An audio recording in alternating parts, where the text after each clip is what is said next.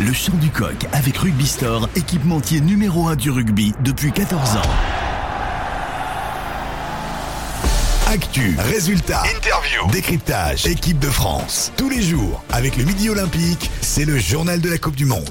Bonjour à tous, bienvenue dans le Chant du Coq, le journal du mondial de Midi Olympique. Comme tous les jours, en podcast dès 8h30, un Chant du Coq Vraiment tristouné au lendemain de ce combat de titans qui voit les champions du monde en titre renvoyer les bleus à la maison et à leur tristesse. 29-28, un point seulement et c'est le drame.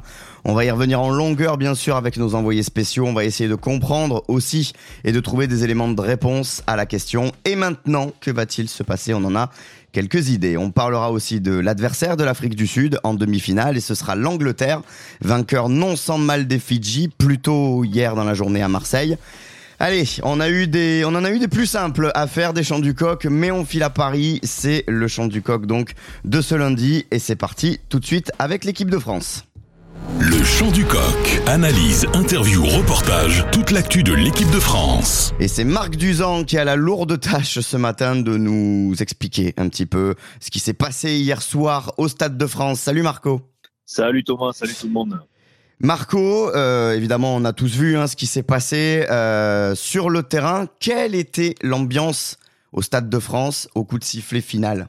Bah écoute, c'était c'était assez sinistre, hein, on va pas se on va pas se mentir. Euh, moi, je, je revois les tricolores allongés sur la pelouse du Stade de France, euh, les larmes de Reda Wardy, le, visage défait de Thomas Ramos, le regard perdu à garde de, Fabien Galtier. Euh, bah, ce coup de sifflet final, ça a été un immense uppercut finalement. Et une fois la, la, la douleur encaissée, ce stade s'est rapidement vidé de ses de ses 80 000 spectateurs, c'était assez bizarre en fait. Hein. Dix minutes après le coup de sifflet final, il y avait plus personne dans le stade.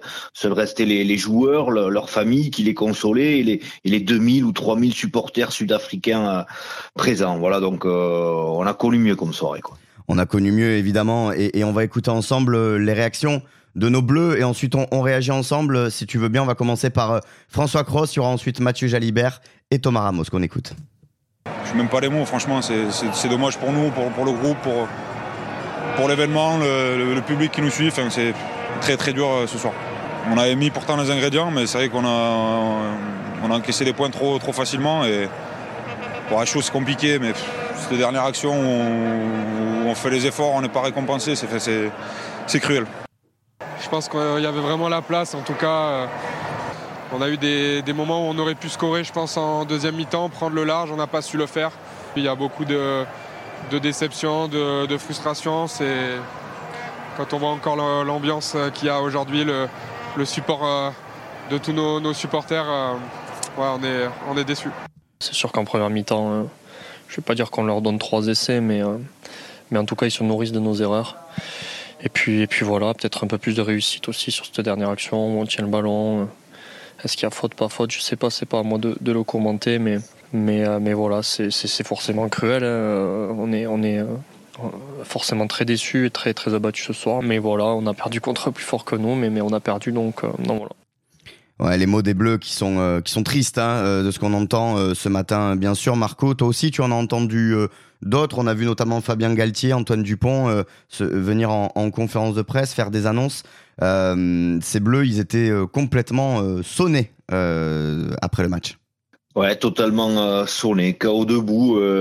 Puis à ce titre, la surprise, elle est venue d'Antoine Dupont hier soir. Euh, lui qui est d'habitude si mesuré, si neutre dans ses propos, et cette fois-ci euh, monté au front, disant qu'il n'avait pas compris plusieurs décisions de, de Ben O'Keefe, l'arbitre du match. Il n'a pas été à la hauteur de ce quart de finale. Hein. Voilà ce qu'a dit Antoine Dupont en conférence de presse. Et, cette seule phrase a alimenté un peu plus la colère qui était en train de, monter dans, les rangs des supporters français après ce match. Ouais, malgré tout, euh, malgré tout, ça reste euh, un échec. Euh, cette troisième élimination de suite en quart de finale, comme en 2019, d'un point aussi en 2019 face au Pays de Galles, et bien sûr en, en 2015 face au face au All Black. Marco, j'aimerais bien avoir ton avis maintenant euh, ce qui a été bon, ce qui a été moins bon. On en a eu un aperçu avec notamment ce qu'a dit euh, Thomas Ramos. Euh, est-ce que tu pourrais nous donner des, points de satisfaction et des points de, on va dire, d'amélioration, ce qui a un peu moins marché hier soir? Bah, déjà, on va rendre hommage à ces tricolores. Hein. Ils sont nombreux à avoir regardé les, les Springboks blanc des yeux dimanche soir au Stade de France. Hein. Peato Movaca, qui a réalisé plusieurs percées, a été phénoménal. Charles Olivon a toujours avancé à l'impact. Jonathan Danty a remué de la viande sud-africaine pendant 80 minutes. Cyril Bay a été impérial en mêlée fermée et a inscrit un doublé. Après, c'est vrai qu'il y a eu aussi des quelques problèmes en mêlée. Ils nous ont quand même secoué en mêlée fermée les, les Sudaf. Hein à, l'impact aussi parfois. Euh, ils sont très costauds. Moi, ce, qui m'a, ce qui m'a surtout euh, subjugué hein, dans, la performance sud-africaine, c'est, c'est, de voir à, quel point ces trois quarts étaient talentueux. Quoi. C'est les Sud-Africains, on les, on les a toujours attendus dans le combat d'avant, mais ils ont, ils ont ajouté à cette, à cette force brute là un talent derrière qui est, qui est incommensurable. Quoi. Euh, Kurt Liarenze et Chelsea Colby sur les ailes, c'est magnifique. Au centre du terrain, Jess Krill et, mm. et Allende, ça avait quand même beaucoup de gueule. En fait, c'était Ouais, voilà, c'est peut-être là-dessus qui nous, qui nous ont pris, hein, sur, sur, les inspirations, sur euh, ces inspirations qui sont, qui sont d'habitude aussi françaises. Et bien là, les, Springboks, ils ont été meilleurs. Le journal de la Coupe du Monde, l'édito du jour. Et c'est Pierre-Laurent Gou, rédacteur en chef adjoint de Midi Olympique, qui est avec nous pour l'édito du jour ce matin. Salut Pierre-Lo. Salut Thomas. Pierre-Lo, soupe à la grimace, tristesse, larmes, le vocabulaire, il est euh, un peu un peu négatif ce matin, normal, au lendemain de cette élimination euh, de l'équipe de France. Toi, tu voulais mettre l'accent ce matin sur euh, l'excès de facilité à tomber sur l'arbitre. Tu voulais tempérer un petit peu cela, c'est ça? Oui, bonjour Thomas, exactement. moi aussi, j'ai la gueule de bois. Moi aussi, je suis triste. Mais attention à ne pas tomber dans les travers d'autres sports et du foot. Et je vois ça depuis hier soir sur les réseaux sociaux on explique trop facilement la défaite euh, de la France euh, en raison de l'arbitrage qui aurait été euh, à notre défaveur de Ben O'Keefe. je veux juste rappeler que les deux essais suite à des chandelles mal réceptionnés par les Français, il n'y est pour rien que notre souffrance en mêlée fermée, il n'y est pour rien, que ce renvoi 22 directement touche de Thomas Ramos, il n'y est pour rien, que cette pénalité, ce rétro coup de pied de, Mathieu Jalibert, il n'y est pour rien. Je veux pas multiplier les, euh, les exemples, mais bien sûr, le rugby est un sport avec des règles complexes, qu'on a touché un très grand public, il faut pas le renier, c'était génial, cette vague, cet engouement, mais que les gens aussi, que ce nouveau public se disent aussi, ben, on n'est pas au foot avec la simple règle du, hors-jeu. Il y a plusieurs règles et que oui, on a de la frustration, tout ça, que c'est très facile de s'en prendre à l'arbitre. Mais nous, nos arbitres, pour l'instant, ils sont pas agressés, ils sont pas pro, ils, n'ont pas de soucis, que ça soit à haut niveau ou dans les petites euh, divisions. Donc, continuons cette spécificité du rugby où l'arbitre est intouchable et arrêtons de chercher à expliquer cette défaite qui est terrible. Mais c'est pas Ben O'Keefe le responsable. Et c'était le message donc de, Pierre Laurent Gou et je souscris assez à, ça. Il y a d'autres explications bien sûr et on est tombé aussi sur plus fort. C'est français que de ne pas trop le reconnaître aussi. Hein. On va pas s'en cacher. Merci Pierre Laurent Gou, de rédac chef adjoint de Midi Olympique. Merci à toi. Le chant du coq, le journal de la Coupe du Monde. Décryptage. Ça avait commencé comme dans un rêve pour se finir en cauchemar absolu. Une bataille épique au Stade de France dont on se refait le film avec Reda Messaoudi et les commentaires du diffuseur TF1. Écoutez. Ouais Thomas, et pourtant tout avait bien commencé pour l'équipe de France qui dès les premières minutes de jeu avait réussi à bien installer son jeu. Maîtrise, vitesse, un ballon qui vole de main en main, tant et si bien que cela se concrétise par des essais inscrits par les gros comme on les appelle familièrement. Cyril Bay par deux fois, puis Peato Movaca.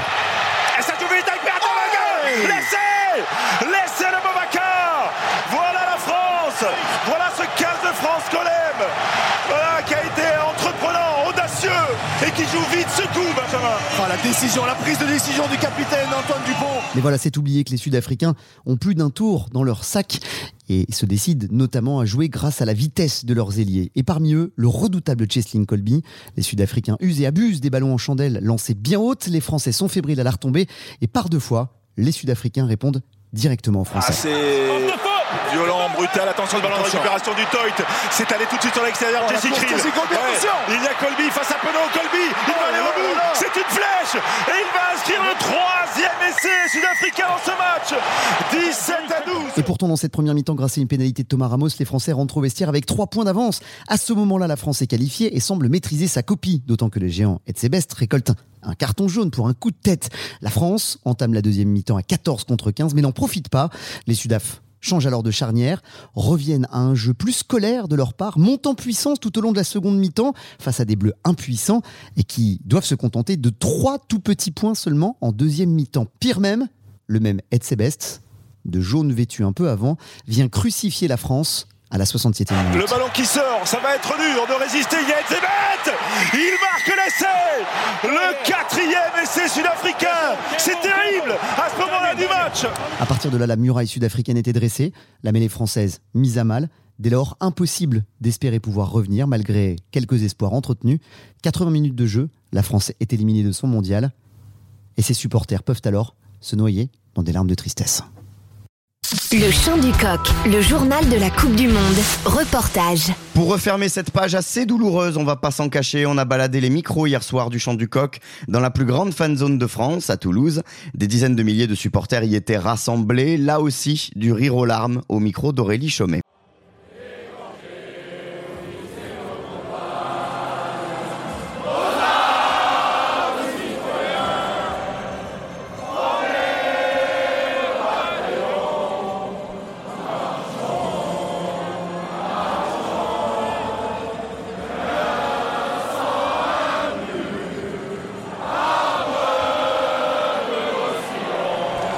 L'ambiance a été folle, c'était vraiment incroyable ce match, genre vraiment. Mais un peu, un peu déçu d'avoir perdu quand même à un point, ça s'est fait vraiment à rien. Mais franchement, euh, ouais, l'ambiance c'était, c'était fou. Genre on aurait gagné, ça aurait été incroyable.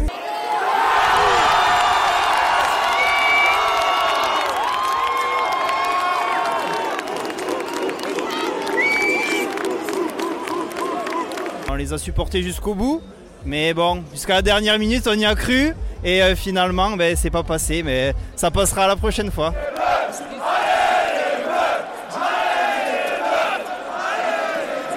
Tout, tout le long, euh, il y a une super ambiance, on y croyait jusqu'au bout. Et euh, dès que, le, dès que les, les Sud-Africains ont dégagé le ballon, là, moi perso, je me suis mise à chialer, j'étais vraiment dégoûtée.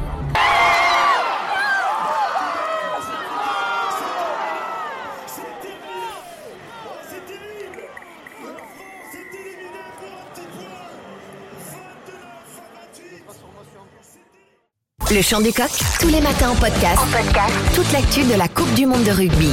Plus tôt dans la journée à Marseille se jouait le troisième quart de finale entre l'Angleterre et les Fidji. Là aussi, un match lors duquel il s'est passé beaucoup, beaucoup de choses. Un récit de Fred Pimenta. Angleterre 30, Fidji 24. Le 15 de la Rose a frôlé le ridicule que cette équipe anglaise ne semble pas sereine. Heureusement pour eux que les Fidjiens ont commencé à jouer l'écart à partir de la 60e minute. Et c'est le français Mathieu Reynal au sifflet. La première mi-temps est anglaise, une période marquée côté Fidji par l'indiscipline, ce qui a permis à Owen Farrell sur courant alternatif de faire quelques différences. Si les Fidjiens font vivre le ballon et marquent un essai transperçant, les Anglais sont pragmatiques, tournés simplement et sûrement vers le compteur avec des essais d'école. L'Angleterre devant Kate Middleton tourne en tête pour le retour au vestiaire. 21-10, un premier acte plaisant sans plus. Lynn Swinglow des supporters anglais au Vélodrome de Marseille pour une deuxième mi-temps qui, elle, sera fidjienne. Plus incisif, plus percutant, mais stérile dans la concrétisation. C'est là que nous retrouvons le jeu virevoltant des hommes du Pacifique. 24-24 à la 68e. Ils sont souvent dans l'avancée, mais la défense anglaise fait le boulot sans être convaincante. C'est solide, sans génie. Les finalistes de la dernière Coupe du Monde font la différence, encore grâce à un drop et une pénalité de Farrell. C'est la fin de ce match sur le score de 30 pour l'Angleterre, à 24 pour les Fidji. Et le vainqueur de cette rencontre est l'Angleterre. Finalement, deux équipes frustrantes. Les Fidji déçoivent par manque d'équilibre entre la folie et l'efficacité. Et les Anglais, eux, ne font pas rêver, mais ils gagnent. Et c'est là l'essentiel pour être en demi-finale. Le chant du coq, tous les matins en podcast. En podcast. Toute l'actu de la Coupe du Monde de rugby. Et maintenant, me direz-vous, eh ben, la Coupe du Monde continue, hein, les amis. Les demi-finales, c'est dès vendredi avec à 21h le match entre l'Argentine et la Nouvelle-Zélande et des All Blacks qui deviennent grandissimes favoris de cette Coupe du Monde. La deuxième demi-finale, c'est samedi et ce sera donc, désolé de remuer dans le couteau dans la plaie, Angleterre-Afrique du Sud. La revanche donc de la dernière finale de 2019 au Japon. Les deux matchs sont au Stade de France avec un hémisphère sud finalement qu'on n'aurait pas dû enterrer si vite. Le chant du coq, tous les matins en podcast. En podcast. Toute l'actu de la Coupe du Monde de rugby. C'est la fin de ce chant du coq, un chant du coq tristouné, oui, mais la Coupe du Monde continue et on va quand même retrouver le sourire dès demain parce que c'est ça le sport et se régaler jusqu'au 28, jusqu'au jour de la finale. N'oubliez pas, si c'est déjà fait, de nous suivre sur les réseaux sociaux et de vous abonner sur votre plateforme de streaming préférée. Dès demain, on basculera en mode demi-finale, sans oublier bien sûr les dernières, les dernières infos sur nos bleus dans ce mondial. À demain, dès 8h30, comme tous les jours. Actu, résultats, interview, décryptage, équipe de France. Tous les jours, avec le Midi Olympique, c'est le journal de la Coupe du Monde.